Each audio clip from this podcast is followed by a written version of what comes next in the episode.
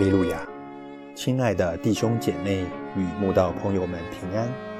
今天我们要分享的是《日夜流淌心中的甘泉》这本书中四月二十九日信心的操练这篇灵粮。本篇背诵金句：希伯来书十一章六节。人非有信，就不能得神的喜悦。因为到神面前来的人，必须信有神，且信他赏赐那寻求他的人。神的儿女日夜祷告，对神发出许多祈求。如果时日已久，神依然没有回应，就会渐渐失去信心。特别当人殷殷期盼所求之事显明，但神还是不动声色时，真会让人急得用自己的方法成就所求。其实，神暂时没有动静，好似神在单言，只为教导我们信心的功课。神的应允，神一定会实现，不用我们操心。人若经不起信心的操练，无法持续忍耐等候，而用自己的方法来成就神的旨意。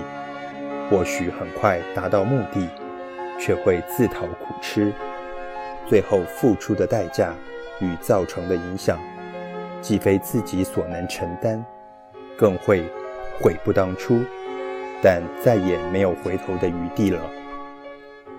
亚伯拉罕七十五岁时，神就告诉他要赏赐他儿子，但当十年过去，神的应许。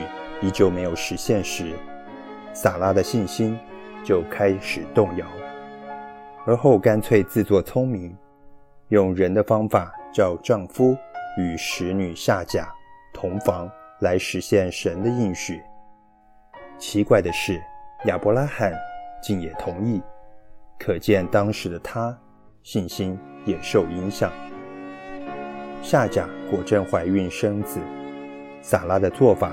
好似奏效，但因夏甲开始小看撒拉，撒拉就苦待他，夏甲只好离家出走。虽然夏甲听神的话，又回祖母家，但仇恨已在他心中滋生。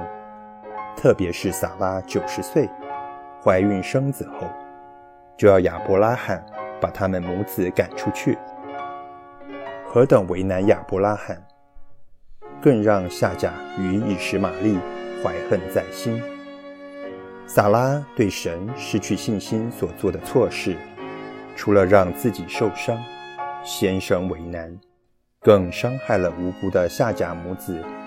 无法在父亲疼爱中长大的以实玛利，必定非常痛恨撒拉，而这愤恨之火持续燃烧，世世代代，一直到今日。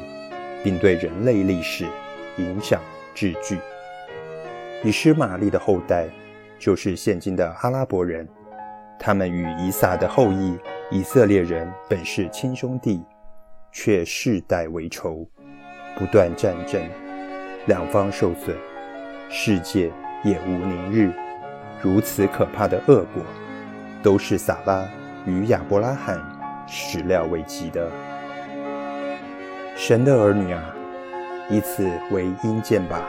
当我们对神失去信心，自己当军师策划未来，去做自以为对的事，其所带来可怕的后果，不止让人难以承受，更无力回天，却也只有自食恶果，深深悔恨了。